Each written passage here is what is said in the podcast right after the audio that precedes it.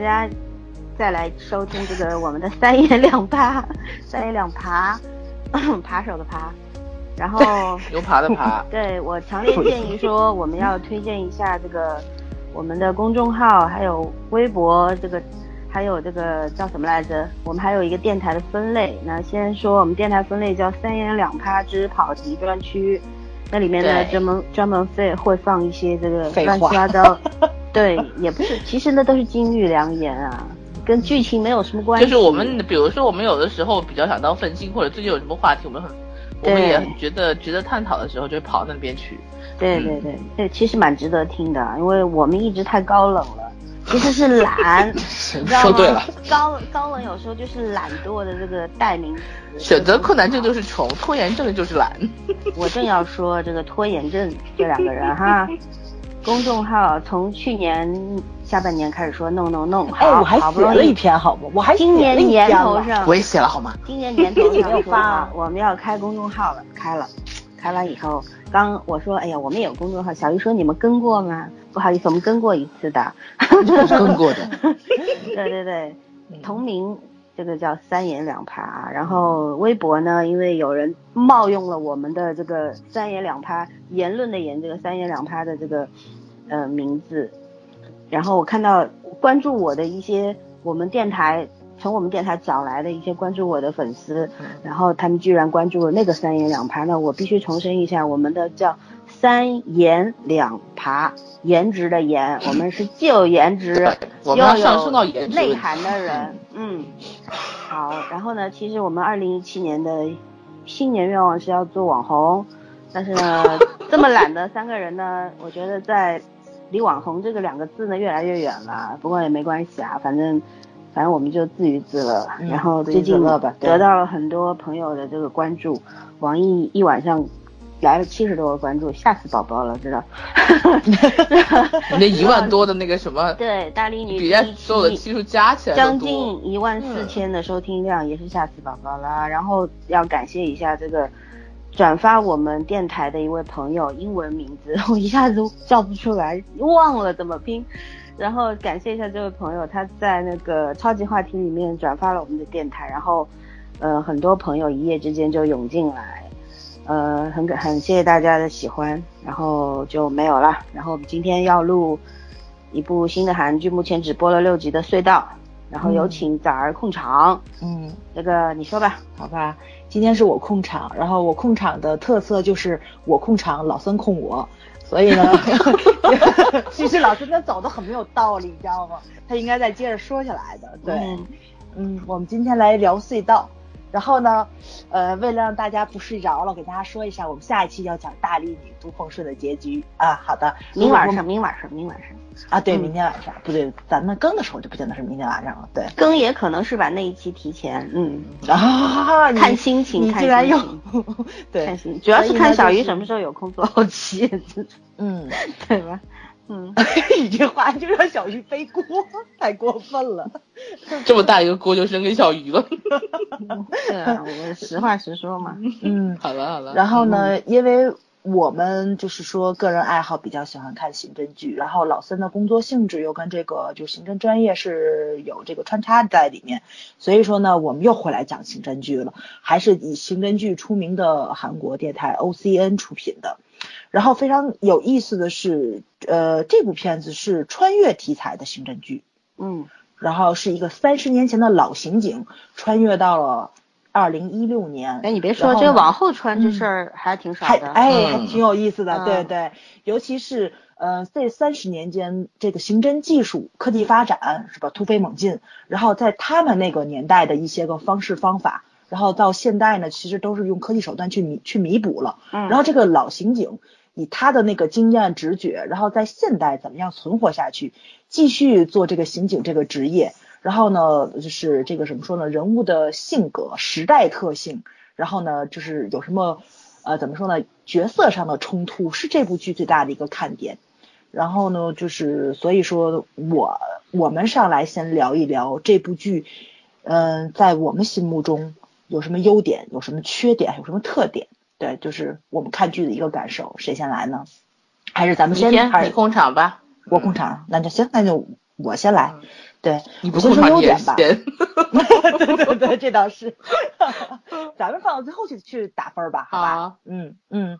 然后那个就是，呃，就这部剧吧，就我觉得有一大优点，就是它悬疑性营造的特别到位，但是它没有吊胃口，这是特别好的。就是看到第六集的时候，两个特别大的这个怎么说呢？就是我们在观剧的过程中去猜的一个点，它都给暴露出来了。比如说那一九八八年的那个朴光浩去哪里了？他已经揭露出来了，对吧？第六集的结尾，还有那个男二号的那个身份，就看的过程中会猜他可能是三十年前其中一个受害人的儿子。哎，他果然就是。他这个六集就已经把两个比较大的这个怎么说呢？就是那个就是这个梗，他就给已经给挖出来了，让大家一目了然。这个揭露的这个节奏感非常好，但是有一些小的悬疑点还是埋在里面的。就是这个，我觉得这个是编导的一个功力，在他这个在这个悬疑性上做的不疾不徐，然后呢，就是挺有章法的，这挺难得。因为我 看 O C N 的时候，可能被伤害的几率太多了，一直觉得他们那个手法不太到位。嗯，然后这个剧还有特别好的一点是 bug 是几乎没有，但是前六集几乎没有，后面会不会就不知道了。然后从情节上来说，特别经得住推敲。你们要讲优点吗？还是我把缺点跟特点一块讲吧？你说，你说，你继续说。嗯，缺点吧，就是我就是因为就刚开始说聊隧道的时候，我就去看了，但是吧，我第一集看了很多次，我才把它看下去。然后我觉着就是太平淡了，就不太像是韩剧，就一开场特别抓人的那种。但是从第二集开始，我觉得它就渐入佳境。这个片子是后发力的那种，在韩剧来说是比较少见的，因为韩剧一般来说。咱们经常说烂尾都是开头特别好，但是这剧反过来了，这就是越看越有意思，越琢磨越有意思，连人物都是，对吧？就是呃，这个男二号也是这个样子，因为男二号看了两部片子嘛，就是对他有一个刻板印象在，但是看到第三集开始到第六集，这个男二号的多层面貌就都展现出来了。我发现这个演员确实是有演技的，这个是很难得的一件事情，对。然后呢，就是还有就是这部片子跟其他刑侦剧不一样的，特别有特点的地方在，它每一个案子吧都是为剧情服务的。咱们以前去看，不管是信号啊，还是那个特殊案件 M 啊，就是类似于这种，它的那个案子其实人物是对案子服务的，对吧？就是主要是讲案子，案子的这个侦破细节。然后呢，就这个那个就是重点去讲每个案子侦破过程中的一些怎么说发生的故事。他，嗯，他就比较着重在案件本身了。但是这部剧呢，就是这个案子，有的讲的很长，有的讲的很短，有的一集里面就两个案子同时都出来了，有的案子就一笔带过，就只只是那个，比如说那个女心理学家去采访一个连环杀手，然后就几个镜头就交代了这个案子，它是这个节奏感。然后呢，就重点是放在了刻画这个剧情人物跟这个人性上。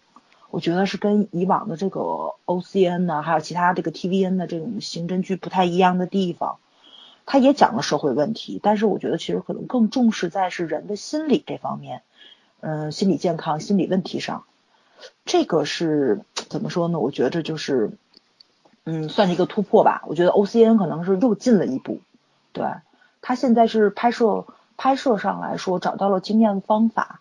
他就会去寻求突破，跟以往不一样的地方。然后这个剧里面，而且是着重去讲了女性犯罪的案件，这是很少见的。包括就那个咱们以前去聊那个信号的时候说了，连环杀手还是男性占的比例比较多。从这个呃这个男女的这个性格特点上来说，女性连环杀手非常少。但是这个里面他已经讲了差不多两个案子吧，一个一笔带过，一个主要去讲。讲了女性犯罪的，讲了两个，我觉得这也是 O C N 可能说，呃，自我寻求突破的一个特点在，嗯，嗯嗯，over 讲完了。这这是缺点吗？就是特点，特点，特点，没什么缺点。他他早的意思就是之前没有。没有暴露出来缺点。然后我你说你刚才说要讲缺点，我想这哪是缺点呀？听了半天，缺点我一笔带过。缺点也挺夸的，你知道吗？缺点 缺点我一笔带过了。我觉得就是开篇太平淡了，因为我第一集看了好长时间才看下去。我反而觉得开篇没有太大问题。我我我借你的话讲一下，早刚刚说这个编剧很厉害，其实我觉得这个剪辑很厉害。嗯。大概是我最近国内片看的有点多。剪辑这个是个很大的问题。相对来说，其实其实我觉得剧本的逻辑性和严密性讲，就是这两年韩剧这种刑侦题材也好，政治题材也好，其实都已经很多了。然后剧本也各有特色。其实我觉得在剧本层面上，就我的感觉，呃，刑侦剧这两年要超过 Signal 的估计不太不太多。就是切入角度可以变，但是整体剧本应该还是 Signal 最好。包括他对于情绪的那种那种感染力和煽动性。呃，但是这个片子更牛的是在剪辑上，就是它剪得非常的干净清爽，整个那个人物从背景交代，从线索，就是你看的人你也不会觉得，呃，他他拖，或者是觉得他太紧张，就他把节奏感压的特别好。但我觉得这个编剧也有功劳，编剧自己写的，对，写的也是有节奏感的。其实已经已经在就是在目前韩剧的这个圈子里面，就是。这个编剧肯定是不错，但是没有到让人惊艳的程度，因为很难了。就是这个题材多了以后，越来越难让人惊艳了。所以我觉得这个可能是我的经验点是在剪辑上，但是不能说人家剧本写的不好，剧本肯定是个基础。对，嗯，然后另外就是它的调色，就是我很喜欢它调色，没有刻意的去阴暗化，但是也不是个亮面儿。嗯，怎么形容呢？我就觉得，嗯。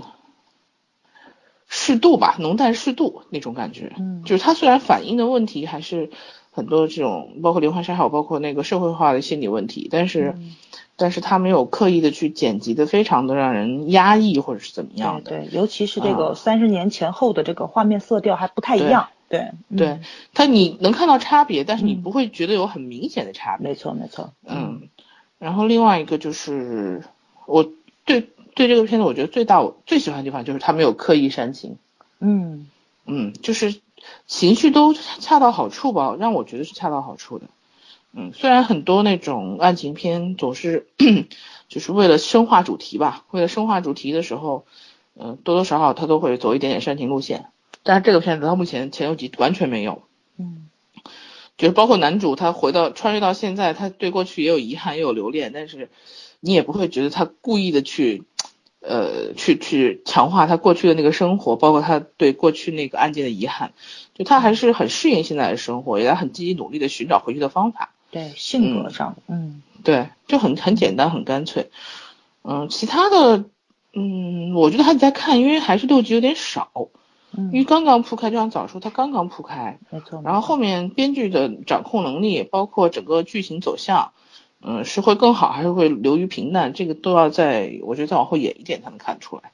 嗯嗯，别的我也没什么可挑的了，我觉得已经很不错了。嗯嗯，那我说说啊，我觉得优点的话呢，就是刚刚一开始说了，这个穿越题材的看多了，对吧？但是往后穿的比较少。其实这个呢，就跟信号，我觉得在性质上有很大差别。嗯，不不不，我觉得略有差别，但是呢，从本质上来说，我觉得就不是从形式上略有差别，从本质上来说还是比较相近的，因为都是通过一个你现实当中不可能发生的方式去解决那些未结的案件，对吧？一个信号是通过，哎，听不到吗？听到了，听得到，嗯嗯嗯，然后就是信号是因为。那个我们大家都知道对讲机，然后这个过去和未现在一同协作破案，对吧？然后这个呢，其实就是也是过去的刑警来到了现在，对他来说是来到了未来。那早儿也说了，这个老刑警和新刑警怎样的破案什么，我们后面谈。那我觉得就是说剧情是还是蛮别出心裁的。坦白说，我以前我跟我同事他们聊的时候，我就说，哎，我们什么时候能够看到一部就是说这种。从古代穿越到现代来的，对吧？那古我现代人穿越到古代去，什么都知道，知道历史什么还能改变历史。但是你说古代人穿到现在手手足无措，什么都不知道，两眼一抹黑，咋整？好来了，那我觉得这形式还是 我我挺喜欢的，嗯嗯。然后呃人设上面我觉得还不错，就是三个人设，三个主要角色的人设，呃我我对演员的演技是颇有微词。包括就是主要是男主崔真赫，崔振赫呢，我我谈不上喜欢，也谈不上不喜欢，就是说他的剧我看了不少，但是呢，就是说，我觉得他跟金志洙有一个异曲同工之妙，就是演戏比较僵化，嗯 嗯，单一变化，对对对，就是说怎么说呢？具体一点讲，就是你说一个三十年前刑警穿越到现在来，然后当然不知道现在高科技手段、侦破手段，对吧？以前都是靠这个人肉来的，然后现在可以通过各种各样高科技的手段来辅助，他不习惯也不懂，连智能手机都不没看见过，这很正常。但是呢，我觉得在性格上。就是这个人，不管是过去和现在是没有变化的，就是非常莽撞的一个人，就是非常勇猛，但是莽撞。简单粗暴。对对对，嗯，你看他基本上 审讯就是刑讯逼供嘛，打靠打，嗯，这这就就是这种，我不知道这是编剧的人设有问题呢，还是演员理解错误。我是觉得这个角色被他演的比较单一性，其实他原先在另外两部剧里面一次演的检察官和呃。男二的女朋友白珍熙演的那部检察官是蔡阳明以前那个演的那部里边，还不是这种表演手法。包括他在《酒家之书》里面和我们小小李子李生基搭档过，对吧？嗯，也不是这样演的。还有一次他和智孝还是谁？宋智孝急诊急诊男女。对对对，急诊男女，他他也不是这样。但是呢，我我不太明白，就是他对角角色理解有误还是怎么样？反正这个角色，嗯嗯，我觉着呀，他可能是在。模仿崔敏植，就是那个年代的那个警察那感觉，但问题是他的演技没有崔敏植娴熟，对对对细腻，你知道吗？他就是驾驭不了，就是他他就是解，就是他自己的能力解释不了这个角色。我觉得他是对角色理解有误，但是呢，说实话，这是我比较挑剔啊，但是可能就是说，呃，别的观众会觉得还。蛮能理解的，那不管啊，不去讲他。那男二呢，我我一直还蛮欣赏这演员，虽然不是我的菜，但是我觉得是有演技的人。对，然后嗯，看过他几部剧，都是可圈可点，对吧？对，嗯，对对，你刚刚也夸过他，我就不重复了。呃，但是我比较要赞同的一点就是他要演这个警察，然后他去了这个警署里面，跟警员在一块儿待了几个月，去学习人家的这工作方法，然后看他们的这个。工作状态等等，还有生活状态，我觉得蛮棒的。愿意去体验生活，这种演员年轻的里边不多啊。对。然后我对女主的这个人设，其实我觉得比较标签化，我也不止一次讲过。对。心理学专家一定要这样吗？虽然他心理创伤。对，他是有心理创伤。现在看下去，他他都要有心理创伤。我呀，我就想这个问题了，就是为什么亚洲喜欢就是给心理学家做这种人设？就是咱们可能对心理学家就是这个误解存留时间比较长，总觉得是种心理学是应该也是从欧美发展过来。就是对你，他不能像欧美人那样子觉得，就从小设立一个理想，我要做心理学家，然后我要去理解别人，解决人的心理疾病。他是没有这种的，他就觉得就是几乎咱们就是这种亚洲去学心理学的人，都是自己有病，然后医者自医这种才会去学。你觉得有没有这种可能？其实你想想，中就是东方文化是什么？家丑不外扬。很多事情是不让跟外地人说的，还是专门有一个专家去，嗯，不可能的，就是说根本在文化就不提倡这种东西。对对，嗯，所以我觉得这个就这个女主的那个老师，她是一个很正常的一个，对吧？就是心理很健康的一个心理学家，就是长得太像 Angelababy 了，我有心理障碍。不是，我不是说这个，我就说他可能就是也有这种比较正常的，但是他就是习惯性把主角设定为一个心理有问题的。嗯，反而是经常性都是这样，就是我们有一个误区，就是说你你你有没有心理问题，干嘛去当心理学家？就经常会有人这样说。对对对对，所以我的我的老森你要科普一下，对对对。不是我我不仅仅这么理解，我分两点说。第一点的话就是说，学心理学的，其实以前跟给你们讲过，一个是要育人，一个是要自愈。确实是有很多饱受沧桑的，在成长过程中有很受到很多挫折，然后不知道怎么去解脱的人。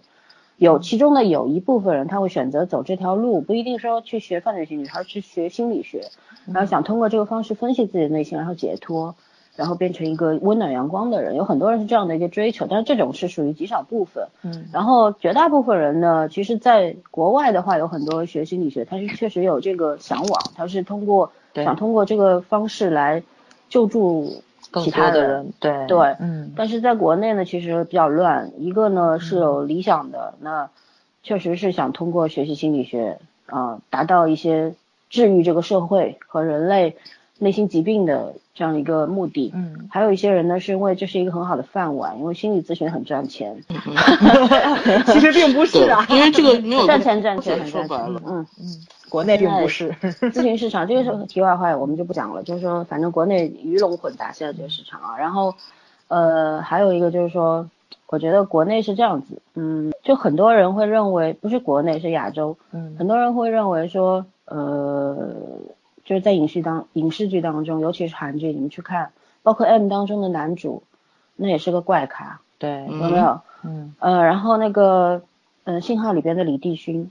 也是个怪咖，就是有很多影视剧，他们一定要把这样子一个有特殊行业经历的人设定为一个怪咖，才觉得比较合适，你知道吗？我看到很看过一些文学作品，包括一些网络小说也是，就是一些门外汉去写这些题材，一定要把这个人写成那种特别阴阳怪气，然后阴森森的，然后内心有很多很多有一个神秘的世界，你们外人永远不知道，然后他亦正亦邪怎么样？就是我觉得这是一种。类型化、标签化的一种设定，我我其实非常不喜欢。我但是这个女主呢，因为这女主是一个电影咖，嗯，她其实我看她演技，她是有分层的。她第一、第二集，没错，你看她注重微表情的表演，她那个脸部微表情非常精彩。嗯嗯，就是有一种静水流深的感觉，很到位。但是呢，这是这不是电影，不是大荧幕，你知道吗？电视荧幕上其实不需要这些，还是需要一些更多的一些。比较大的动作，你不仅仅通过微表情，还有一些肢体语言，或者是通过语言、台词的能功力，才来表达你的这个这个角色的内心，对吧？然后他从第三集开始是有变化，很明显。嗯。呃，然后就是说，对他虽然人设这个这个性格上设定的我不不是很赞同，但是我觉得对他的一些从细节上面、情节上面的一些铺设，来嗯更加的丰满他这个人设的一些方式，比方说。呃，针对那个小女孩的案件，对吧？包括怎么去那个休息站找到真凶的这一些事情，还有就是他如何面对他的那个导师，那个导师其实也算是他的恩人了，对不对？是人生当中的贵人。然后怎么样待对待男二男主，其实他层次非常丰富，就你从这个很多的方方面面可以感觉到这是一个很立体的一个角色，我我觉得还是很满意的，优点就是。然后缺点其实刚刚也说了一些人设这方面，刚刚假如说没有 bug，其实我我还是看到很多 bug 的，嗯，但是我觉得瑕不掩瑜吧，对对，呃，总体来说我我看完六集隧道我是觉得不错，因为它基本上逻辑性还是很强的，就是说前后连着通，尤其看到第五集第六集的时候，偶尔我会哎鼓掌一下，我觉得好，嗯，这个呼应的太棒了，然后这是意料之外情理之中的东西，对对对，就是。有一些他穿越过来的，咱们觉着可能会暴露他身份啊，或者说是剧情上漏洞的东西，他就是在这个演的过程中，他都给你填上了。这这个其实是基础的，这个如果都完不成，这是一个烂剧本。我觉得这个是基础的。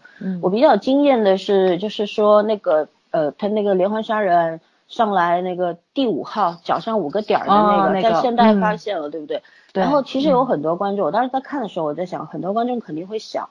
这是一个肯定会想哦，这个是连环杀手又追到现代来了，把这个人呃报复性的一定要把他干掉，就是是有一种非常偏执的那种想法，就像大力女里面那个变态一样，嗯，但其实不是，他是死死于另外一种方式，另外就是真的是死太无辜了，他死了两次都很无辜，就说这个这个让我觉得有点惊艳，你知道吗？我觉得就这个真的是意料之外。还有一个就是说他第一个案子的时候，我觉得特别眼熟，一开始上来。很像华泉杀人案，当时我就想，哎，难道是信号和这个信号低配版吗？当时有这种感觉，你知道吗？就觉得哦，又是一个华泉杀人，什么意思？韩国怎么天天搞这个？就没有题材了嘛？但是后来一看，类似但并不是，对，嗯，对，嗯，细节上面还是有区别的。我觉得，我就特别想问啊，就他们这种连环杀人了，他真的能忍三十年吗？会啊，怎么不会呢？就是这中间会人其实内心是。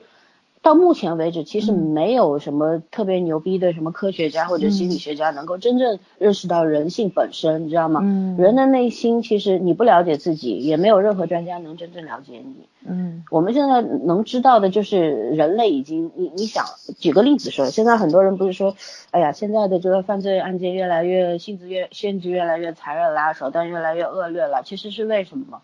这就是人性更恶劣的那一部分在曝光。以前大家还没有去感知到，或者说以前其实已经发生了，对，已经发生了，但是你没有很好的这个科技手段去识别它，然后去提炼统计它，所以说大家这个就是大大多数人是不知道的。然后现在因为有这样的很好的一个通路来曝光这些事情，那然后我作为我们行政人员也好，犯罪心理人员也好，就是说能够通过种种案件再去分析、总结、统计，所以说呢，就是说会得出这样一个结论啊，越来越残残忍啊什么的。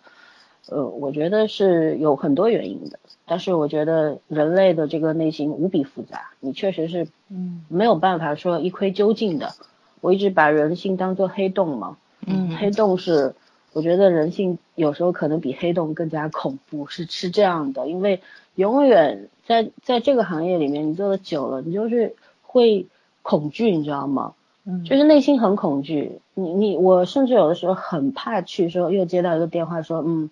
发生了一个什么，然后你们去协助一下或者怎么样？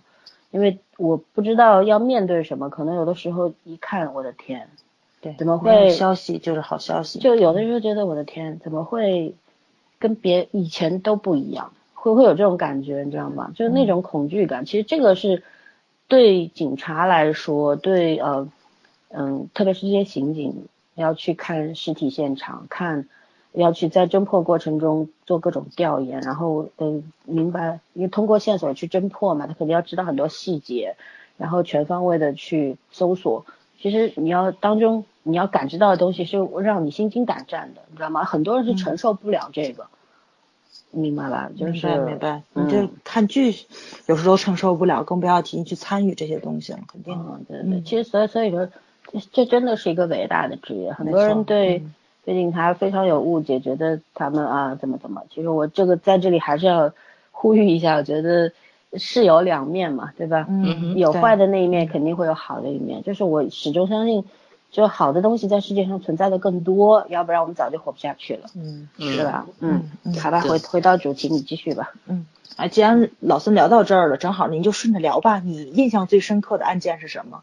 咱们都聊聊。我刚刚都说过了，就 就是那个是吧？觉得很精彩。嗯，对，就其实这个是让我觉得很惊艳的。就其他的案件，你包括其实呃，我我觉得他是案件都往小了说，你知道吗？他其实嗯嗯，并不是往大了说。我再举个例子，就是他那个休息站那个案件，你知道这看这个案件的时候，我突然想起了我曾经嗯在书上案例上面看过的一个卷宗上面看过的一个案件，呃，类似就是在一个。郊外一个比较密集的地方，然后突然发生了一个凶杀案，然后当时里边有几个人，就我当时想的是，难道要案件要往那个方向写嘛？那个方向是什么？就是这六个人都是罪犯，你知道吗？就是这是一个类似于东方快车谋杀案，呃，对，协同杀人的，大家各自有原因，有些原因甚至就是你觉得并不是原因，但是他就是参与了，不会有这样一个感觉。但是没想到不是，就是一个很简单的一个复仇的故事。就是我我的感觉就是，包括他那个就是呃腿上五个点儿的那个，嗯，脚上五个点儿的那个女受害者的那个事儿，对，其实也是往小了说。我觉得这是比较妙的一个方式嘛。它是反，它是这种反转，对吧？就是他他没有往大了铺，没错没错，他就是往小了写。我稍微猜测了一下他的意图，我觉得，嗯，刑侦剧其实。拍刑侦剧真正的目的是什么呢？我们能够看到非常非常精彩的这个呃破案的过程、推理的过程，但是其实他真正要讲的，并不是说在控诉人性的这个黑暗面或者怎么样，而是在呼唤光明。我觉得是这样，就是呃刑侦剧到最后一定可能结局很惨烈，但是你能够看到希望。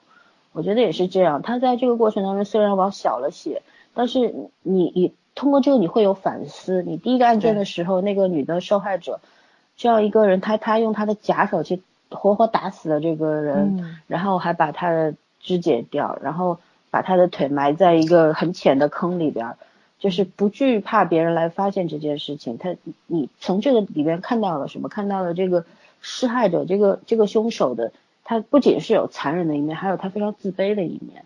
他的自卑是可以杀人的。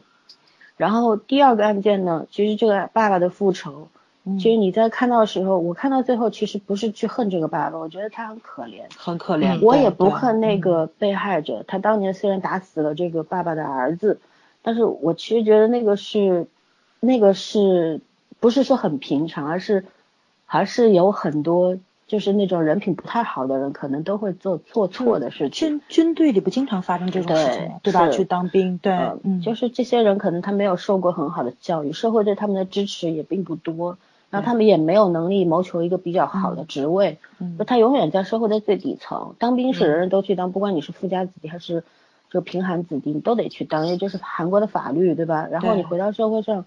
然后他还是在开那个那个车卡土方车还是什么车？对，卡车。嗯，而且还不守规矩，对吧？对，嗯，就其实他内心，你你觉得他真的只是一个施害者吗？他也是一个受害者，但他受害的不仅仅是因为他被害被杀了，而是因为其实这个社会对他也是不公的。就我我会有这样的想法，并不是说有恻隐之心，有时候因为我们做这一行的，你你能够看到被害者的点点滴滴，他的人生过往，然后你也可以看到。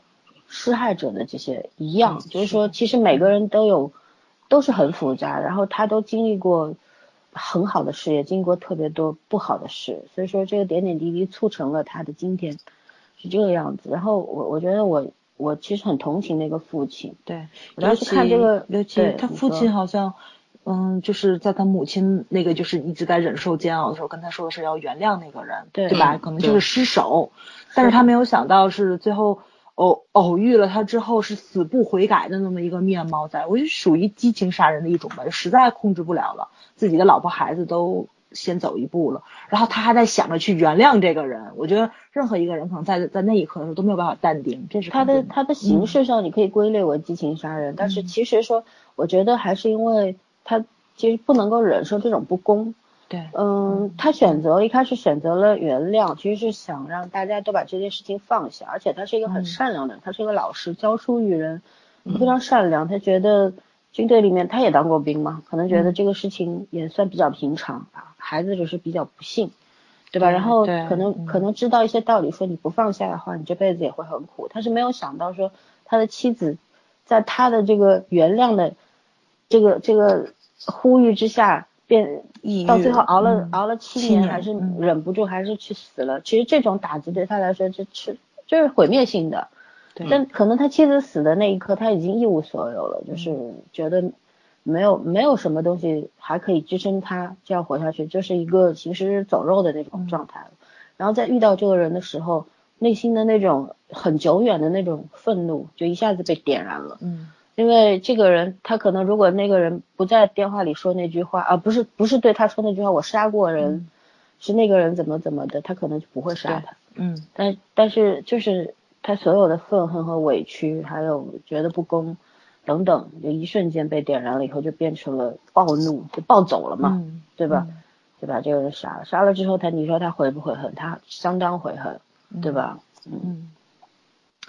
啊，所以说嘛，就是觉得他的这个剧也没有特别多的去讲社会问题，它都是一一笔带过的。咱们以前去看的那些个刑侦剧里，其实都有这些社会问题，但主要去深入探讨案件都是社会问题。没错没错，但是它主要探讨的其实还是在这些社会问题里面，这些人们心理上的一个对吧？心理出口、心理健康、心理问题，我觉得这是这部剧特别有意思的一个地方。他特别关注人的本身，对他发生，他关注的是这个好像人，嗯，发生这个原事情的原因，而不是造成的结果，嗯嗯，他给倒回来了，对，不管是这个警察还是这个受害者还是加害者，对，这这个你知道是什么吗？就再解释一下，刑侦的话，他是在寻找结果，但是犯罪心理分析是寻找原因，对对。嗯，我我我们的工作是跟警这个刑警是反着来的，因为，呃，你知我们是在知道结果的时候才去找原因的，嗯，你知道吗？去通过找原因，其实这个是一个非常痛苦的一个过程，就是你你会感觉啊，这个人就在你眼前，他的这个一辈子就在你眼前走过一遍，消失掉，嗯，对，然后就你也非常无力，因为不管你找到什么样的原因啊，这个人。可能已经去坐牢了，对，还有要么这个人已经去世了，就是这样。呃，然后像这种施害者转变为加害者，其实太常见了，太常见了。就是说，每个人可能一瞬间，你就会发生性质上的裂变，这样子。嗯，对。人不能高估自己，就是其实我我觉得是这样，你不能高估自己，但是也不能低估自己。嗯，在这方面。嗯。圈圈呢？你有什么比较印象深刻的案子？印象深刻的案子，就最后一个吧，就就那个身份盗用，用别人对用别人身份，然后其实我开始一直觉得这就是一个身份诈骗案，我开始还有点就是还没有讲到有人死掉的时候，还心想我说这个事情说良心话讲归不到重案组的头上去，嗯，为什么会把这个案子调出来？后来没有想到，就发展成了为了隐藏身份去杀人，嗯嗯，但是而且他杀人的理由其实我觉得还挺奇葩的。竟然是因为起因是因为嫉妒，但是但是你看的过程中，我就是想到那个七宗罪嘛，就是对我刚这个嫉妒不愧是原罪之一，对吧？是，对，一个自卑，一个嫉妒，其实都发生在这里。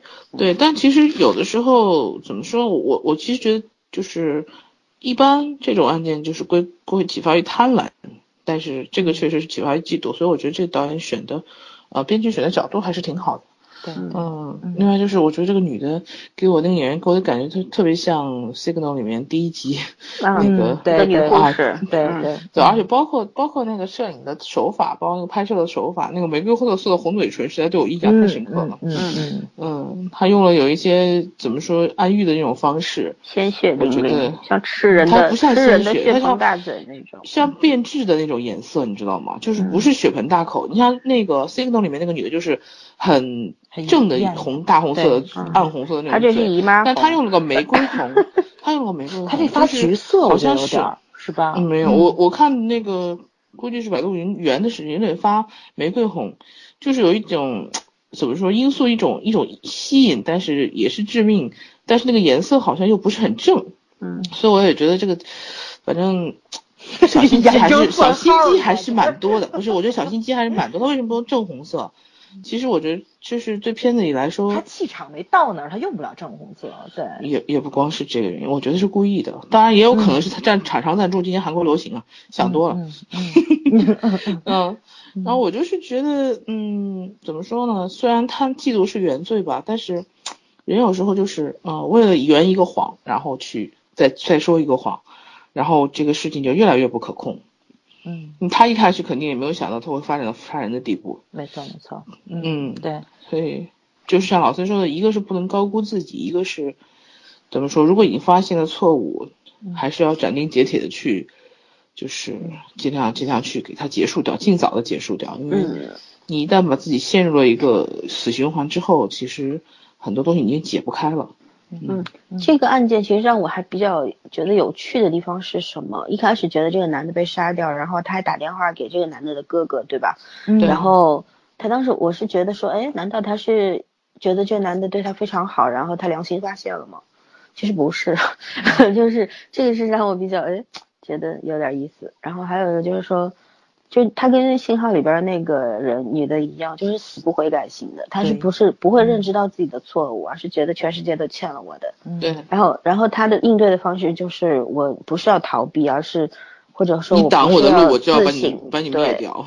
对，就就是想尽办法要干掉对我不好的人，然后。啊，我觉得这个是纯粹纯种心理变态啊，纯种的，对对，还是个女的，而且心理素质特别坚强，就是那种。然后她跟第第一就是后来那个就是被心理这个到底是被女主暗暗示心理暗示就自杀的，就拿铅笔自杀的那个，嗯，戳破颈部大动脉的那个人，我觉得还是有异曲同工之妙的，就是说其实很多女女人泛起。就是极端了以后，嗯，他极端变态了以后，比男人可怕的多。对，嗯嗯。嗯，对，因为女人其实有很多男人没有的武器啊。嗯，没话，没错没错，这话太对了。是，嗯呃，就就还有一个就是说，呃，案件的话，我觉得第一个案子其实类似于华城杀人案那个案子，就让我比较比较能够理解，但是我不能够接受的一个东西，就是那些原原先八十年代那些。那警察啊，就是，呃，你看他们就是掩盖，他们有些有时候并不是，包括男主，他并不是，他一开始是觉得哦，这案这些案子没有关联，那后来看看不对啊，这案子好像就是一个连环杀人案，嗯，然后他当时你看他跟他的那个组长什么的想法都是一样，把这事情掩盖掉，为什么不能够说出去，说出去的话影响太恶劣了，对，然后对警察的这个声誉也不好，然后他们其实也不想这些事情发生。其实这个罪犯能够越越演越烈，其实对他这个警察也是有不可推卸的责任的，我觉得是这样。然后，嗯，但他其实骨子里面不是这样一个人，只不过每个人在每一个不同的时刻有不同的选择。那个年代，对，我觉得，对对对，那那个其实一样。你就像咱们国内去年那个破了那个白银杀人案，记得吗？记得记得。那个其实也是发生在上个世纪的，一些一这这些案件啊。那个时候为什么破不了？其实原因有很多很多。对对，但是也很类似。你有没有觉得这两个案件很类似？其实当一个是侦破手段的落后。嗯，你说那个时候什么比对 DNA 呀，上哪儿比对去啊，对不对？然后，在那在现场能干嘛，对吧？这些痕迹专家无非就是刷刷指纹，然后看看脚印，找找现烟蒂啊什么没有了，然后看看血迹是喷射状的还是什么样子的，就是这样，对吧？但是你说他们就是，但现在就不一样，现在你看。包括这个男主跑到现在一看，哇，这个检验这个机器这么牛逼呀，那能这样，对对吧？然后，嗯，一看哦，解剖原来就原先我们就是一个说白了就是一个赤脚医生，蒙古大夫在做这个兼职，这个 法医对不对？嗯，不能称之为法医，只不过是一个。就是这样一个医生那个叫对，嗯，对对，他没有法医的这个知专业知识，但是你看现在是一个教授，一个教授级别人在做法医，嗯，很有意思。我题外话，我觉得这个法医，我我觉得他不简单，不寻常，我我总有这种感觉，是吧？对这个，而且这个法医每次都那种，嗯，有一点点，也是做成那种贱嗖嗖的样子，有点挑衅你，又有一点点好像。呃，我什么都都明白的那种我觉得他他他其实他有那种上帝视角，所以就让我有点不太明白，就到底。所以我在想，他是不是那个 杀手？应该不是，他应该不是。我觉得他应该还是正面形象。对对对对，嗯，因为这个就就当然也有可能，他可能是三十年前他见过他，这也是背不住的事儿。对，但是我觉得就是。这确实是演的挺那个什么的，嗯嗯，就是有点势在必得、胸有成竹那种感觉。嗯，对对，当然了，就是说各种理解吧。但是我觉得演员很了不起，演出这种模棱两可、复杂性，就是观众一时明不明白，各种猜测，对吧？这个就是很牛的一个，不是那种平面化，而是非常立体的一个演技。对对，嗯嗯，因为因为有可能啊，就是我觉得编剧他可能不知道后面怎么编。但是他在讲大纲的时候，可能会暗示这个演员，或者直接跟他说，你这个角色可能后面会有两个走向，对吧？我不定要走哪一个，所以你要演出来模棱两可那感觉，就包括咱们看那个什么《请回答》系列不也是吗？对吧？嗯，就是两个人，你都不知道哪个是你丈夫，现在你就要表现出对两个人都有爱意，两个人也都爱你，嗯，你你们演员自己去配合吧，就是这个时候确实很考验演技，这个，嗯嗯，是的，嗯。啊，所以说我一直觉得崔振赫有点可惜，可能当兵当了两年，把把演戏这回事儿，感觉找不对了。对，这个技能给忘了。对，反正我觉得跟不如以前啊。嗯，我给他那个就凿吧凿吧吧，就是我看完六集吧，我倒是没觉得他演的有多差，但是我觉得他演的也没多好。对，我没有说他差，我只是觉得他这个角色演的太太太太单一了。对对对，就是那个怎么说呢？就是那个太中规中矩了，就是说。谁的这个这个角色换谁演都能演成这样，我我就是这么非常标签化，就是就是这样一个傻大个儿刑警，没错，勇猛无勇猛，但是呢又嗯就不通情理啊，然后又这样，反正你能够找到各种各种形容词去形容他，没错，好像能从他身上找到很多其他人一样的东西，对对对，这个就是特别可惜，在我我是觉得他肯定参考了很多。那个年代刑警的电影跟电视剧去看，你有没有觉得他参考那个谁赵呃不是这这叫叫什么？这个里面那个男主，啊说那个李才涵啊对对赵振雄，嗯，我觉得他也有，我觉得他他也学的有，我觉得他去学的是崔那个崔敏植，我觉得是，嗯，反正是就是他找的这个回归复古的感觉，嗯，对对对，因为那个谁就是那个李才涵刑警比较憨，他这是比较油。你知道吧？我就觉着，就他想演出来那个年代，就是一个在刑警队已经待个什么的这个重案组待了十年的老刑，对对对，他打这个犯人也是很有分寸的感的，嗯，对吧？然后我审讯也是怎么说呢？给你挖坑设陷阱的那种，就是那种油腻，然后吧，但是那种骨子里的正，我觉得还真是没有人能能演过崔敏植。然后他这样去演的话吧，他虽然比较靠近吧，就是嗯，以他的这个面貌跟他穿衣打扮，再加上不到位，嗯，不到位，对，然后反倒法是有的，嗯，没错没错，但是演的就太过于怎么说呢？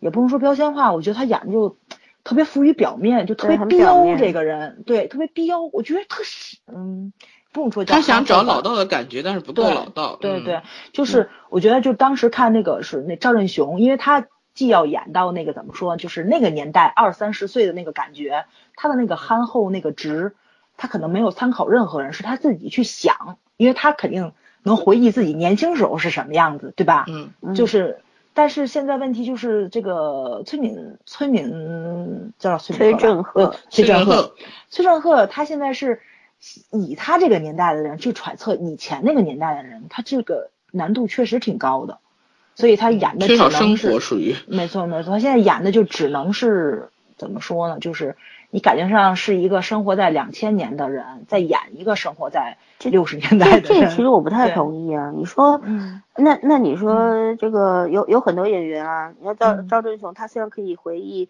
他年轻时候是怎么样，嗯但是他没当过警察呀。哎对不对就体验生活这嗯东西，不是你到处都可以体验。有嗯很多角色，你就像演这个蜘蛛侠、超人，那他当过吗？他没当过，他也不是嗯凭想象嘛。其实就这其实就是演员的一个悟性能力问题，嗯能力问题。我觉得还是比较可惜。他可能，嗯，他其实我觉得编剧能够选中他，一个，他还是有很大的优点。嗯他的优点就是说，他他他的形象挺符合的，符合，对对形象符合，嗯但是嗯，比较可惜的就是他角色没出来没。有把握好，嗯，对，尤其我也很奇怪，他不是当完兵回来的吗？他身上怎么没有兵痞子味儿呢？有啊，挺挺有的，挺有的。嗯我觉我觉得还是比较像那个现代人，对我感觉不太不太痞子味儿。也是现代人呢，我觉得这个倒不矛盾。这这个你说那个冰痞子是太浮在外面了，他倒是有，他有时候会有那种感觉，我觉得没有没有完全跟他以前还不太一样，跟他以前对演戏肯定跟他不太一不样。，他要演他他嗯以前那种角色的话，他就太差点儿了。对，我就说中规中矩，就这个角色他完成的还是可以，但是换另外一个人来演，演到他这种程度，我觉着很多人都能胜任。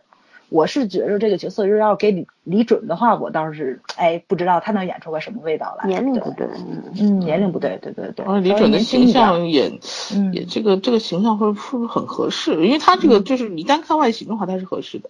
嗯，嗯对，因为他确实扮那个年代的那个装扮是有那个怂劲儿，对，嗯，我这话说的不太好了，没事，打击片是我们特色。嗯嗯嗯嗯，嗯啥呀？下一个议题是啥？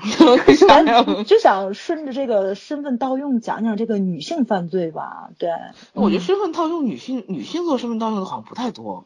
对吧？我觉直觉得女上不太多性连环杀手都不太多。你看他这个身份盗用不是盗用一个人，对吧？他是从这一个引出来了好多个，把人逼自杀的，把人就是说活着的就属于好的了，把人逼自杀，甚至他还杀了一个人。他这个就是已经完全上瘾的一个状态了。包括就是呃就是嗯，这个山洪爆发那个休息站那个杀人案跟这个案件，我觉得剪辑都特别好。他都把这个瘾勾起来了。这个案子，我就是特别赞同他们那个，就是那个谁，就是那个他们那个队长的那个花，第一次特别想知道这个犯罪人的脸是什么样。嗯我也是，我特别想知道到底是一个长着一个什么脸的女人，她去做这个事儿。但是她最后出来的给我那感觉，我就觉得这个配角找的太好了，就是。很平常的一张脸。呃，不是平常的一张脸，我觉得就是这张脸长得适合干这种事儿，就特符合，对对对，就那气质，不是长相，是那个气质。哦，他那个感觉上就觉得这事儿他会去做，冷冷冷冷冰冰的那种。他能做出来这种变态的事儿，他还不是冷冷冰冰的。我觉得就是就有点儿特别满不在乎的那种感觉，既不在乎别人，也不在乎自己那种感觉。纯正的心理变态，没跟你说，对对对对对没有情绪波动。我觉得这里主要我觉得很很吓人，就是没有情绪波动。对，他可以舍弃自己的那张脸，因为任何一个人，你舍弃自己的身份，舍弃自己的那个一切生活的话，我觉得是很难做到的。他还是能够以上演的这种状态去做，真不是一般人。对，她是个女人。嗯嗯，其实女性连环杀手啊，嗯就是我我以前说过，没有那么多，其实还是有的。嗯呃，但是呢，就是说你要跟男性相比的话呢，就少了很多啊。嗯呃，女性连环杀手，我我觉得女性连环杀手比较可怕的一点是什么，你知道吗？嗯呃，她处于那种出于那种病理性的这种神经或者精神上有问题的比较少，嗯。很多的是心理的那种变化，而且是非常非常非常细小的。我就讲一个呃，我印象比较深的，就是说，呃，这个人呢，呃，是一个母亲，然后呢，他杀的人是他的孩子三个，嗯。哦，都第一个，孩子的后面两个没有死掉，因为这个活了下来。嗯嗯，梦梦没没没没，不是警方介入，当时那俩孩子比较命大，活下来。但是哦但是第一个孩子，你知道他为什么要杀自己的孩子吗？为什么？因为他想跟他的情人长相厮守，但情人不喜欢他的孩子。我原来这种哦这种这种事我我听过，这个这个理由我听过。对对对，然后嗯后来因他又另外两个孩子就是他想杀掉，但是那两个孩子就是命命大活下来了，但是有一个孩子也是高位截瘫，半瘫，就是这辈子基本上也就废掉了。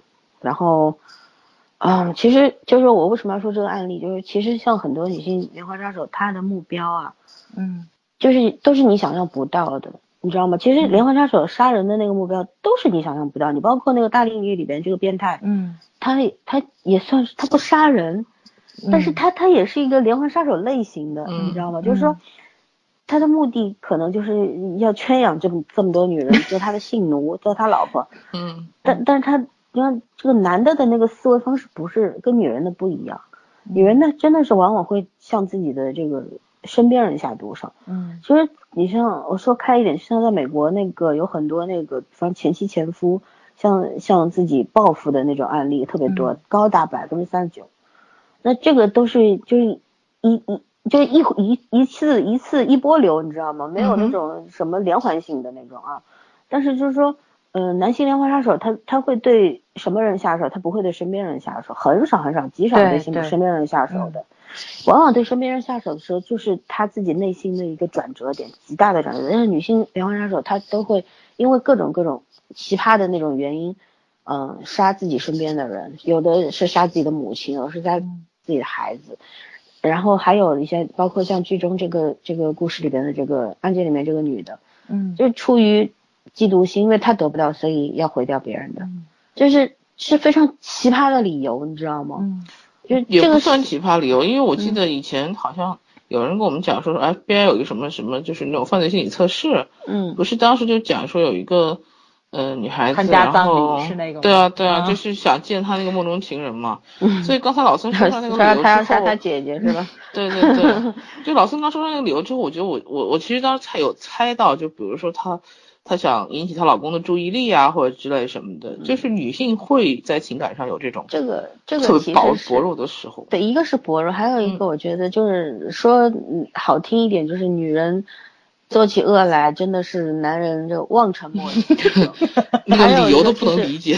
对，就是还有一种就是我觉得男女这个其实是跟生理的结构是有关联的，这个也是一种科学研究的结果，就是嗯，女性她更更加内向性，就是说她自己的呃可能不敢一下子做特别大的案件，说通俗点就是一下子不敢出去霍霍人，不敢捅大篓子，对，就是要从小的开始，但是呢，他一定就做的非常多。逻辑性非常非常的强，很严密，你知道吗？就是如果同样你同样都是第一次干这事儿的，但是女性比男性成功率高多对了，他的一定是成功率，还有老辣他他的那个他的掩盖的能力，对思维还有缜密的他的这个程度，对你就是你是很难去找到那个破绽，那太可怕了。而且通常你不太会怀疑女性，你知道吧？嗯有些事情你很容易去怀疑，你很容易去怀疑一个男人，但是很难去怀疑一个女性。嗯，是的，而且你想那个双十记，其实其实就是这个意思，默默的把哦把自己老公最后弄成一个瘫痪嘛。嗯，嗯，就是老婆跟情人两个人，对吧？对啊，你想我能有多爱你，我就能其实。再再举一个不嗯恰当的例子，嗯贤者之爱》，对吧？能把对闺蜜的儿子培养成自己的情人，然后让孩子背叛他的父母，嗯多恐怖啊！你说真的是，哎呦，说的我鸡皮疙瘩都起了。你没有看《消失的爱人》也是啊，其实都是一个一个路子，嗯，嗯嗯，对，还有什么妻子的诱惑，整完容回来整你，是吗？哎呦所以说不要得罪女人。女人要是下定决心，心干一件事情的话，其实男人真的是真的是 hold 不住的。嗯，所以说嘛，以前咱们看好多剧里面，就是很少有这种女性身份的，对吧？这种犯罪，然后还做这么让你毛骨悚然。其实你说这个案件有多恶劣吗？其实也没死人，就是说，就是说，但是他的那种骨头缝儿里的含义是最深的，我觉得，对，就这个特别新颖大胆。你觉得 C 有时候这编剧动脑子了是？对，嗯而有时候不死人比死人还可怕。没错，没错，没错，嗯，对，不怕贼偷就怕贼惦。记，有的时候就是那种嗯惦记就让你很受不了。嗯，对，嗯嗯，哎呀，这个案子还有什么想聊的吗？没有啊，其实可以可以推荐大家去嗯看一个，呃，网上应该能够搜到，呃，有一个故事叫做呃致命黑寡妇，毒蜘蛛啊，她杀过七个人？不嗯，不，就是一个黑寡妇是这个女人的一个称号啊。嗯致命黑寡妇，她是一个女性连环杀手，在她七手里边有七条人命。其实有兴趣的去可以看看她是怎么夺掉了这个七个男性的生命的，是、嗯是牛逼到什么程度啊？我我是我是觉得，嗯 我不能说她挺有意思，但是从专业上来 说，晚上了，快吓着就是我我我觉得就这个人能够做到这个程度，一个当然是他自己的这个呃智慧思维的缜密性，你就不能说他智慧，他有什么智慧？杀人了啥还智人智慧？慧？对，他他 还相信我，他他如果能把杀人这件事情做好，他还是活得很聪明的。他是就是事儿没有放到正确我觉得。他是性格上面，他像这类人，他是性格上面那种极大的缺陷，嗯然后那个缺陷其实是非常明显的，但是但是你知道，有时候缺陷就是诱惑，对很多男人没错，没错，对很多男人是一种致命的诱惑。嗯，嗯，明白吗？就是说，还有一个就是，我觉得是跟这个国家的法律，然后这个呃刑警的这个破案能力，还有玩忽职守等等等等原因，有很多的社会原因和个人的原因结合起来，才会造成如此恶劣的一个结果。我我我是觉得朋友们可以去看一下，嗯，这个不要去学啊，但是可以看看他为什么，然后引以为戒，嗯，他为什么？为戒？他他为什么要这么干？嗯哦，可以引以为戒，嗯。嗯，我是小时候看有一个什么红蜘蛛系列，也是电视剧，红蜘蛛拍的是谁是女国内演早的那个，对啊，就是女性犯罪红蜘蛛犯罪，对，他那个是什么吸了毒啊什么的。吸的毒，我小时对对对候看过，对对，嗯，对，我也看不一样，不一样。嗯黑蜘蛛是嗯外国人啊，不是中国人嗯，黑寡妇是外国人吧？啊。对，黑寡它也叫黑蜘蛛啊，它有黑寡妇是一种好像是蜘蛛的一个对，名，就是那个它会吞种类。吞噬嗯到它的那个伴侣，嗯把它也弄死这种。嗯，OK。差不多这个案子讲完了，咱那个就是那个山洪爆发那个休息站杀人案那个差不多也讲了吧？嗯嗯，不去讲了。呃，老孙刚才也非常详细的去讲了那个被害者跟这个加害者这个交换率问题，对，嗯怎么控制自己复仇的欲望，这讲完了，可以结束了。对对，行 好，讲重头戏。哎，虽然说男主吧，就演技上我们觉得稍微弱一点，但是就要讲一下这个穿越了三十年的这个老刑警，嗯对吧？对，就是说，就从这个呃科技发展上来说，就是对一个刑警，一个非常优秀的刑警，什么因素是最重要的，对吧？是他的经验呢，还是科技发展？这方面来讲讲，嗯，当然是经验了，经验很重要，哎但当然还有还有科技发展只是工具而已，科人最技发展不一定判断。是刑警去做的，是他嗯。刑警会有很多国搜部门去课啦，对吧？，对，嗯。法医呀、嗯。见证啊、勘查、勘这种呃现场的这种专家啊等等啊，心理学家啊都会有就是这个怎么说呢？就咱们看剧，包括比如说像老孙他身在这个行业里面，所以会比较清楚。其实说案子是人在办，其实人是最重要的，对吧？嗯但是说，我觉得可能这个误区还是挺多的，大部分人可能都会觉着就是。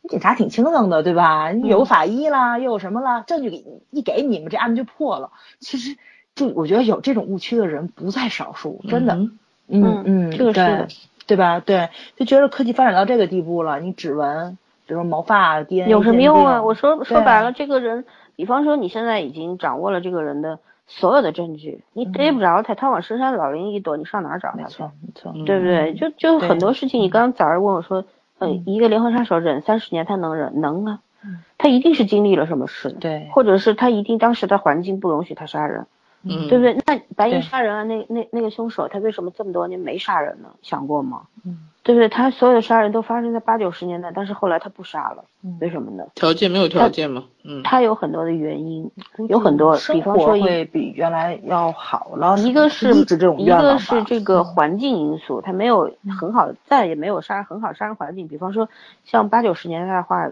各种条件都比较差，对吧？对然后住的嗯呃龙蛇对对混杂，嗯对，然后然后还有一个就是说，现在的话，一个他也知道科技手段发达了，还有一个其实很重要的原因是亲情的影响。嗯当这个人，你知道白衣杀人这个人是他自己有了自己的孩子了。嗯嗯因为他有了自己孩子之后，他觉得这事儿不能再干了。其实，就是我一开始不说嘛，人这些人为什么会停下来，是因为一定会有一个原因，但是你不知道是什么。对嗯对嗯对，你看这个剧里边，他不是当时有一个镜头，就是这个人去向神父祷告，说嗯我、我想停下来，我不想杀人，但是三十年了，就是我好像还是喜欢这个干这个事儿。嗯那种冲动还在，嗯对，因为就像你吸了毒，你想戒毒嘛，这不可能，复吸率相当高。嗯你知道杀人的时候那种快感，那种快感，我们没杀过，我们不知道。但是我觉得像那种变态杀手，他享受的就是那个快感，对对。那种羞辱人人类的那种快感。我就特别喜欢这个女心理学家给学生上课，嗯，对吧？就是他把那些东西拿出来，其实这些我觉得底下坐的学生没有一个家长会变成杀手，对吧？家长会变成杀人犯那也未。必。对 对对，话话是这么说，就是，嗯但是他让他们去选择那些东西的时候，你就会发现，其实每个人都有一个正常的逻辑，杀人的一个逻辑，怎么去杀，怎么就掩盖？一个是什么？对，嗯一个是说每个人其实都有一瞬间变成凶手的可能性。嗯还有一个就是要让这些学犯罪心理的学生要设身，嗯要去切身体会一下。你只有那种体会了之后，你才会知道没，错，才会在你以后在案件分析的过程当中，你会有那种感受。其实这也是嗯一种经验，你明白吗？就是说，嗯嗯嗯，那我们也学过这个，就换位思考嘛，嗯，对，让你去，一个是换位思考，还有是让你去体验那种恐惧感、紧迫感。嗯当这种感觉在你心里面变成一种烙印的时候，那当当你以后去分析案情的时候，你就会，呃，突然这东西就蹦出来了。福至心灵，对吧？可是我也会觉得它有一种危险，其实是，就是有可能会打开人性中那个那个不好的闸门，你知道吗？个事情怎么说呢？就 是自我相控制对的如果说嗯这个人会被打开他那个不好的闸门的话，他有很多方式都可以。对对，不一嗯定是通过这个。我觉得这个这个事情虽然是其实是很容易被禁止的一个行为，你知道吗？嗯这课堂上不太建议去做这些事情。一般的话不会让你去实去体验这个感觉的，而是说可能会用很多理论，或者是说给你举很多的例子，给你看很多的卷宗，让你去体会、让你去猜测或者是一个虚构对，嗯嗯，这种这种实景性的这种体验还是比较少的。嗯但是我觉得这个比较有用。而且我觉得当时很有趣，就是一开始老师说了，你们选样东西，就好像女生拿的东西就比较可爱的呀，什么颜色的那种比较鲜艳的，然后转头就说你要拿一样东西去杀人，然后他们大家就纷纷把东西都变掉了。哦，最后最可爱的是最后把安眠药剩下了，对没有一个人想要是死的舒服点儿。嗯，尤其是那个，我觉得他这个其实也是一个对比。你看，其实学生对他的这种就这种实景这种教课都是很反感的。嗯但是当他跟那个男二号去对话的时候说，你从来没有跟踪过人吧？然后男二号说你也没有被人跟踪过吧？其实两个人就是那种互相理解的那个状态，其实也是一个对比，对吧？就是他们两个人应该是思维模式比较接近的人。嗯，所以呢，就是说，就是说能够了解对方的痛跟对方那个就是说那个界限在哪里。我觉得他俩这个恋爱谈的特别有意思，就是瞬间就找到同类，然后就从这种怎么说呢，这种找到同类的这种感觉，就迸发到找到配偶的感觉了。就是这个，哎，这个是我觉得也是很少见，在韩剧里面很少见的一种模式。对他没有浪费篇幅的去讲这个爱情线，但是你能看到这个爱情线是挺清晰明了的。所以我觉得这种我就对这个编剧挺刮目相看的，对，嗯嗯，其实这个就像这个在课堂上面的这种让学生去挑这个杀人工具的这个方式，其实是跟行为心理学有关联的，也可以说就是行为心理学的一个教学方式吧。因为 让学生去体验，比方他一开始第一堂课上让这个邻座的两个女生，你拿胶带绑着她，哦手，嗯对，然后你绑着她，你然后跟问那个女生，你绑她的时候心里边痛快吗？爽不爽，对不对？嗯，其实就是这样。日呃，当然了，这个有有很多的后果。一个圈刚刚说了，有可能是会引起不良反应的，就把这个潘多拉魔盒给打开了。嗯，但但是我觉得大多数人大多数人不会，大多数人会会觉得很奇怪，那种心理感觉很奇怪。他有辩证的想法，就是说会觉得，咦，好像那刚刚那感觉是有点刺激，但是你知道他是不对的。嗯，对然后很多人是可以去客观的看待这个问题的。对对，嗯，对，基本认知还是有的。你你们有没有觉得很像心理罪里边那个教化场的那种教那种方式？有有有类似，但是这个比较浅，那个比较深。我我想的是那个安家和，你知道，就打老婆那个，就童年阴影那个。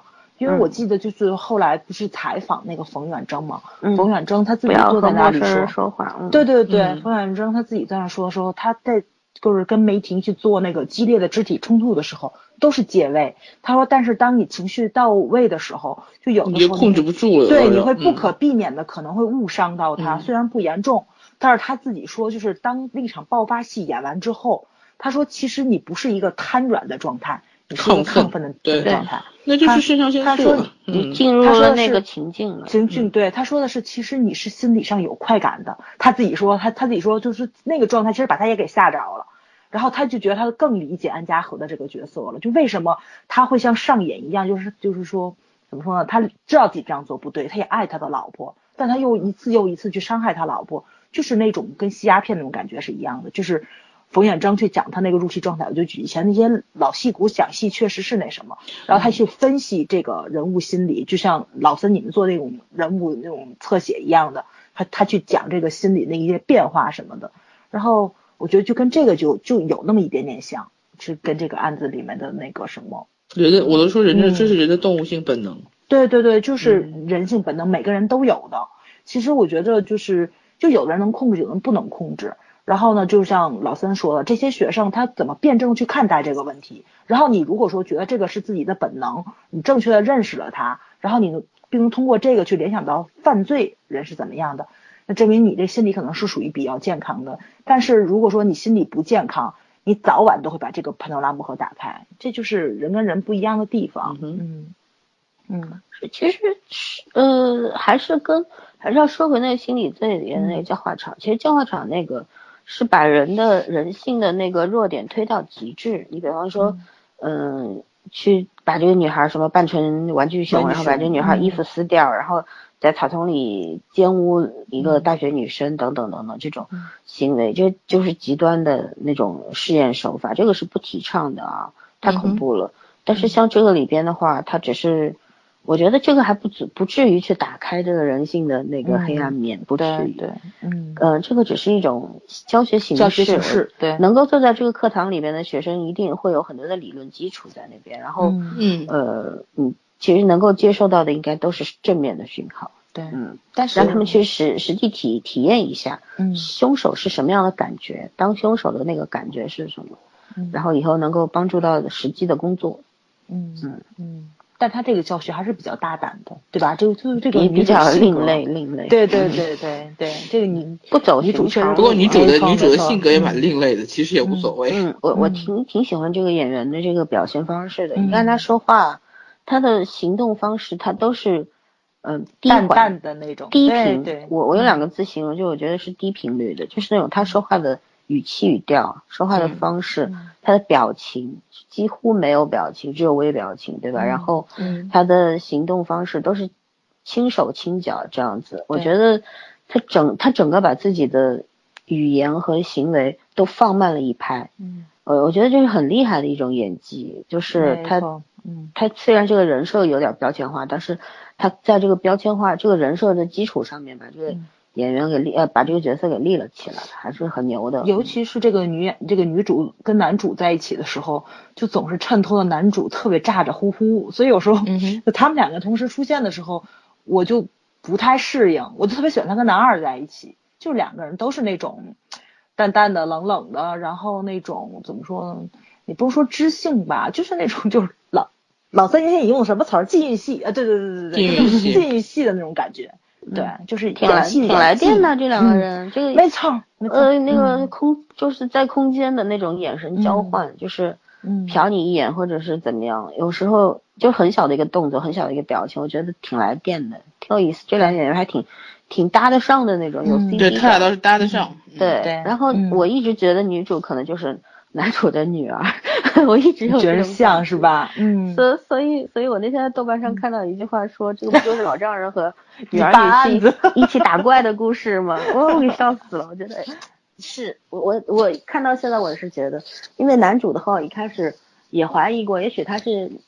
啊，就男二也许是男主的儿子，但不是不是，他一他一上来我就知道，他嗯后来肯定是那个嗯那什么。对，就是说你如果编辑嗯把它设定成是他们俩是父子关系也是可以的，啊行得通，对对对这倒是对不对？对啊、嗯但是就是说，呃，后来就当然了，男二不是，嗯当然男二不是才更加巧妙，是那个父亲，而且这个当时不是那个父亲还有一段独白在那边，就是还是话外音说，嗯其实他爸爸当时也是无能为力，他什么都做不了。对对不对？其实就像那个休息站里边那个父亲一样，他嗯什么都做不了。其实这两个就遥相呼应了，这两个案子。没错，所以所以说他这个剧情的编排非常科学，然后对嗯会会让你觉得就是就是就是应该是这样，然后还会触发你的很多的思考。没错没错。他特别注重功在功力还是很深嗯，的，特别注重在这些剧里面所有人物的心理刻画上，嗯，这个还是挺挺厉害，挺少见也少这见。这才是真正的讲犯罪心理的剧啊没错没错没错。对，这不是、嗯它不是一一部纯粹的刑侦剧。你看它其实，但是最有意思的是什么？我觉得这个编剧设定的让我觉得嗯有点服气的地方是这样。其实，嗯、在现实当中，你犯罪心理的这些研究员也好啊，分析师也好等等，你跟刑警是一个合作的关系，通过收集到所有的证据，然后去做推理分析。呃，在刑侦上面，犯罪心理的一定会懂一些刑侦，但是没有刑侦，没有刑警，可能没有他们那么专业。嗯这大自大家都是各自有专长的。嗯然后，呃，你看这个里边也是，你你像男二和女二不是推定那个，呃，哪个案子来着？就是啊，讲那个就是，呃，五个点的那个女受害者后来又被杀掉的那个，嗯说是、嗯对对吧？女手主当时藏起来说的是、嗯是因为失恋，嗯是情情感上面的一个关系。嗯。然后男二后来去也去反驳了他一下，说嗯。对你说对的是一半儿，嗯。嗯，嗯。挺有意思。但是后来女主给他的那个话就是，你表面上他不是一个情感背叛的一个理由，其实也是，对。因为那个那个凶手他其实是觉得，你就是我的。对，就是好像你一开始并没有直接拒绝我，嗯。你是给了我机会的，嗯。但是你给了我机会之后又拒绝了，因为我的手嗯。是假的，你是看不起我才拒绝我，或者是你是你我我那种他的那种自卑就被无限放大了，所以说嗯。他才会这样子去杀掉这个人。就他当时嗯那个才叫激情杀人，你知道吗？哦，就是当时当下的那个，我是突一开始他并没有想杀掉他，他可能就是想喝杯茶分个手。嗯不是不是喝杯茶，喝杯茶分个手是理由，哦那个是理由。他当时已经想好要杀他了，是骗他去喝茶的，嗯，你知道吗？他就就就等于说嗯，就是说这女主只要提出来分手，他就要杀他，他没有想过呃跟女手也也不是分手吗，他不是不是，嗯他是这样，他是被一句话激化的。你听我说啊，嗯他一开始他去找这个呃女受害者的时候，他其实还是想低声下气的挽留她，或者说你不要跟我不要就把我给甩了，然后。虽然我这个是个残疾，但是我还是会对你好，我会怎样怎样。其实这是一种非常寻常的一种心态，求偶心态，你知道吗？嗯但他内心有那种深深的自卑，他的那种自卑感就是是非常不安定的一个因素，像一个爆炸，呃，像一个炸弹一样在他身体里面。嗯，就残疾嘛，你看他手一直为什么？其实女主找到那个破案的关键，就是知道了他为什么那只手一直藏藏在兜里，是不能拿出来给人看。嗯那个通过这个手不能拿出来，并不是去判断说口袋里有一把刀，嗯而是去判断说他肯定是有什么缺陷是不能被别人看到，而这个缺陷就是印证了他的自卑。嗯那这个就是一个破案的线索，你知道吗？从这个地方就圈定了这个人，他可能就是一个残疾人，或者他的手上有很大的烧伤的伤疤，或者是怎么样，就是也一一一个疑点。然后他这样一说，然后警察这么一想，哦，对啊，他那个手我们当时去现场跟他，呃，就是查线索的时候看到他那个手是残疾的，对吧？这他两三手没伸出来，他手一直没伸出来。对，不是他在那个两个男警察去找他的时候，他手是在外边的，他们看到他是一只假一只假手，嗯然后没有，我就记得男二回响的时候，他的手是插在口袋里。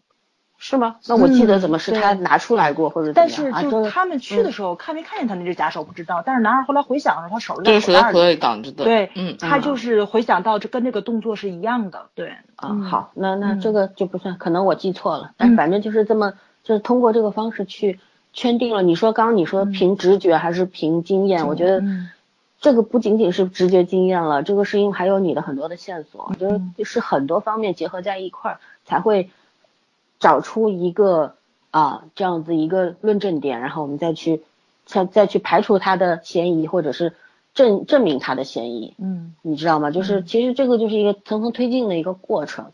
然后呢，像我我是觉得说这两个人，嗯、犯罪心理也好啊、刑侦也好，这个东西没有说谁比谁更牛逼的一个对一个事情，而是分工合作不同。对一定要互相协作的。就是所以为什么说大家做的事情都只有一半儿，谁也取代不了谁，就是对这样啊。这个是嗯编剧设定的一个比较巧妙的点。嗯，嗯没有过分的夸大另，嗯，就是某一方，没错没错，尤其是他可能是也在那个无形中去讲了，有的时候就是说，呃，可能科技的发达，对吧，会让我们忽略一些比较小的方面。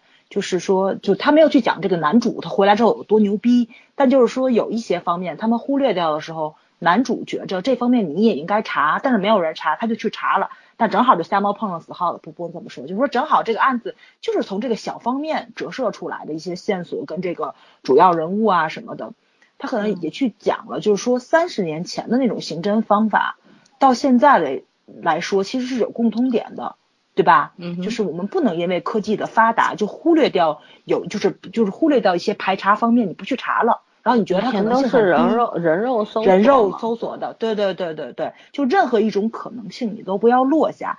其实，呃，也从一方面去讲了吧，就是这个刑警的信念问题嘛，对吧？就是嗯不放掉任何一种可能性，也不也不要去放掉任何一个可疑人物，对，嗯就这这个方面去讲的，我觉得就是还是挺到位的，对对，嗯，因为有时候现在咱们讲求数据嘛，大数据，案件发生的可能性，然后你百分之多少你排下来，可能你会一些可能性比较大的方面先去查。其实这个时候呢，你就是浪费警力跟时间跟精力，对吧？嗯对，就是但是呢，他可能说他不能这样去讲，因为我觉得这也是一个不科学的，因为搁到任何人身上，就包括咱们有时候就讲那机器人三大定律，然后发生了这个危机事件，你肯定会先救那个生存几率高的人，对吧？他跟人是不一样的，你可能会先救女人跟小孩儿，但是机器来说，它肯定是会先救那个就是成年人、成年男子，他生存几率要高，这就是有悖人性的地方。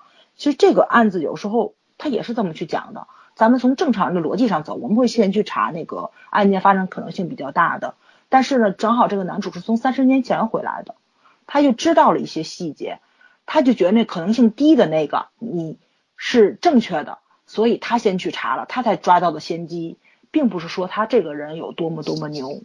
对，就是过去的警警嗯察呢，就是说凭直觉和经验的还是比较多一比较。多一点的，对。现在嗯呢，这个依附于高科技手段，因为你各种东西，你电脑这一搜，对吧？或者是你嗯看呃车子经过哪个路口调监控什么的，嗯嗯，对，都是都是可以找到嗯相关的线索的。对，但是呢，你知道原先为什么？虽然那个时候科技落后，对吧？嗯这个侦破手段落后，但是那个时候案件也少。没错。现在有很多案件是，就是就是因为高科技才发生的。嗯嗯哼，你知道吗？有很多这个呃犯罪的原因，或者是犯罪的工具，就是高科技手段呢。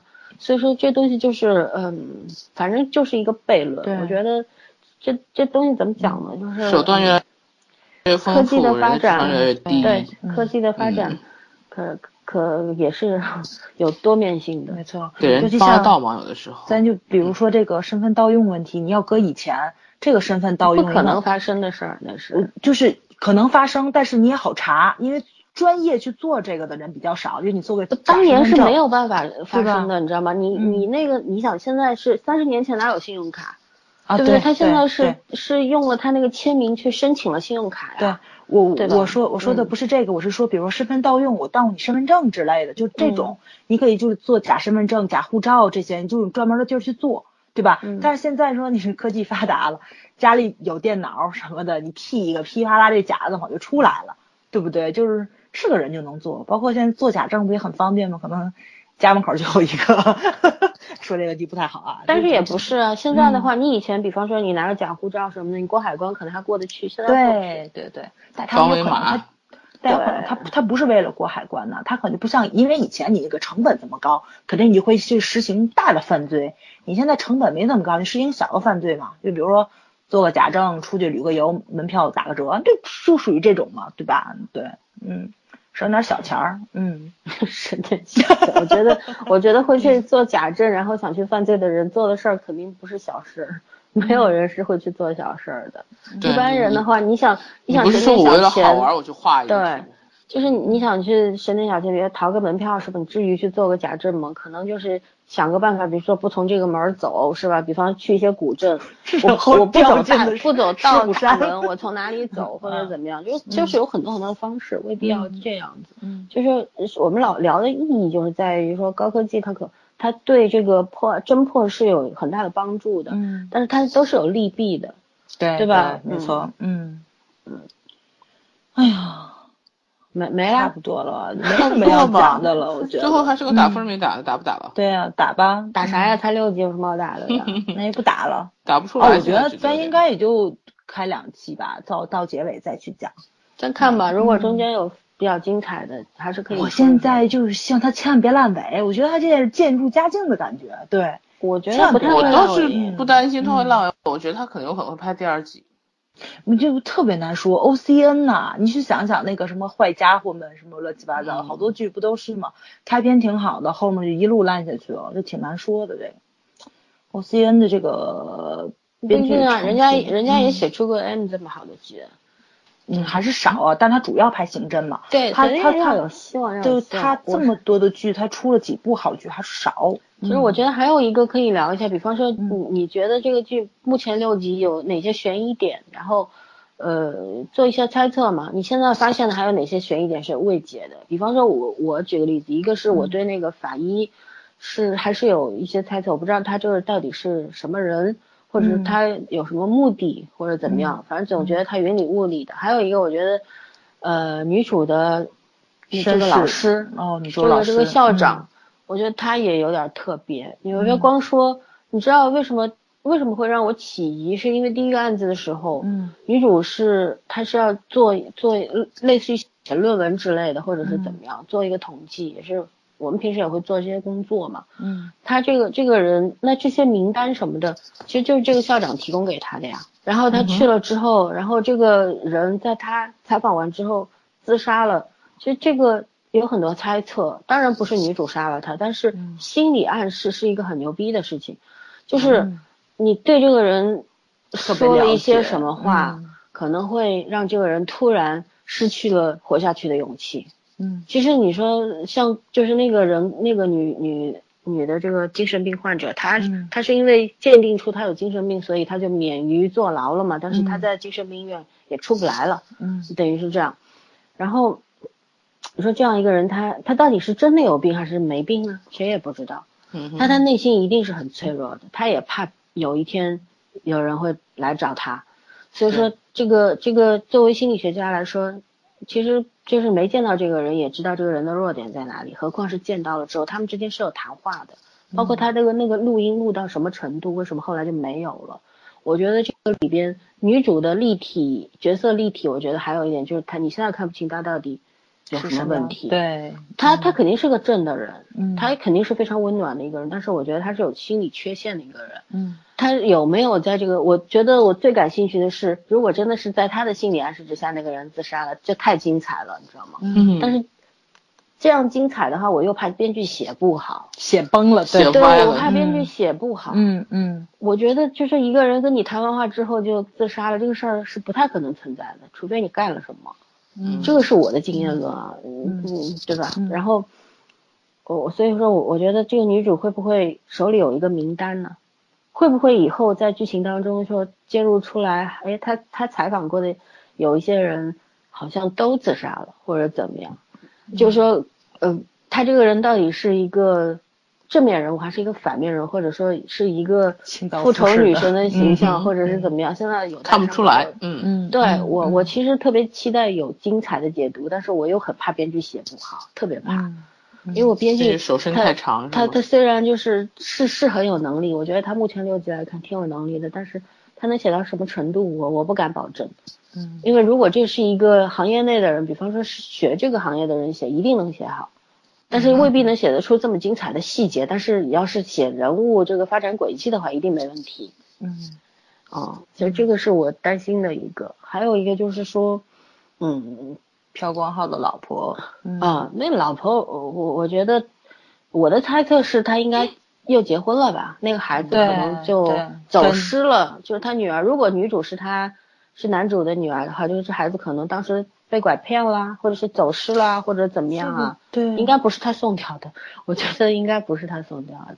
或者是他发生意外了，然后孩子被收养，这也被啊，对对对，有各种各样的可能性，所以说这这个也是啊比较期待的一个。对对，还有一个就是说，你看他现在虽然有一些案发生的几个案件跟主线没有什么关系，主要案案按那个线啊主线的案件还是那个呃连环杀人案的凶手嘛，嗯，嗯，对，但是现在发生的案件都还没有跟这个搭上，嗯基本上都是没有关联的，嗯他只是在讲剖析这个社会的病症，还有人性的这种阴暗面，然后。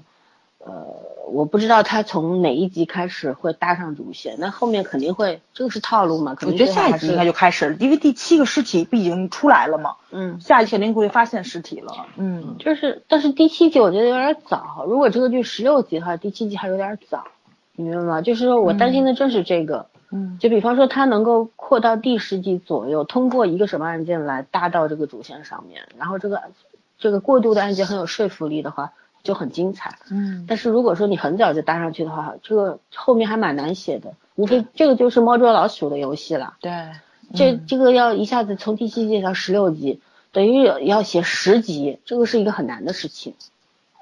所以我就怕编剧后面应该后面还有很多线头，包括这个男主他他他老婆到底就始终被被避讳避讳不讲。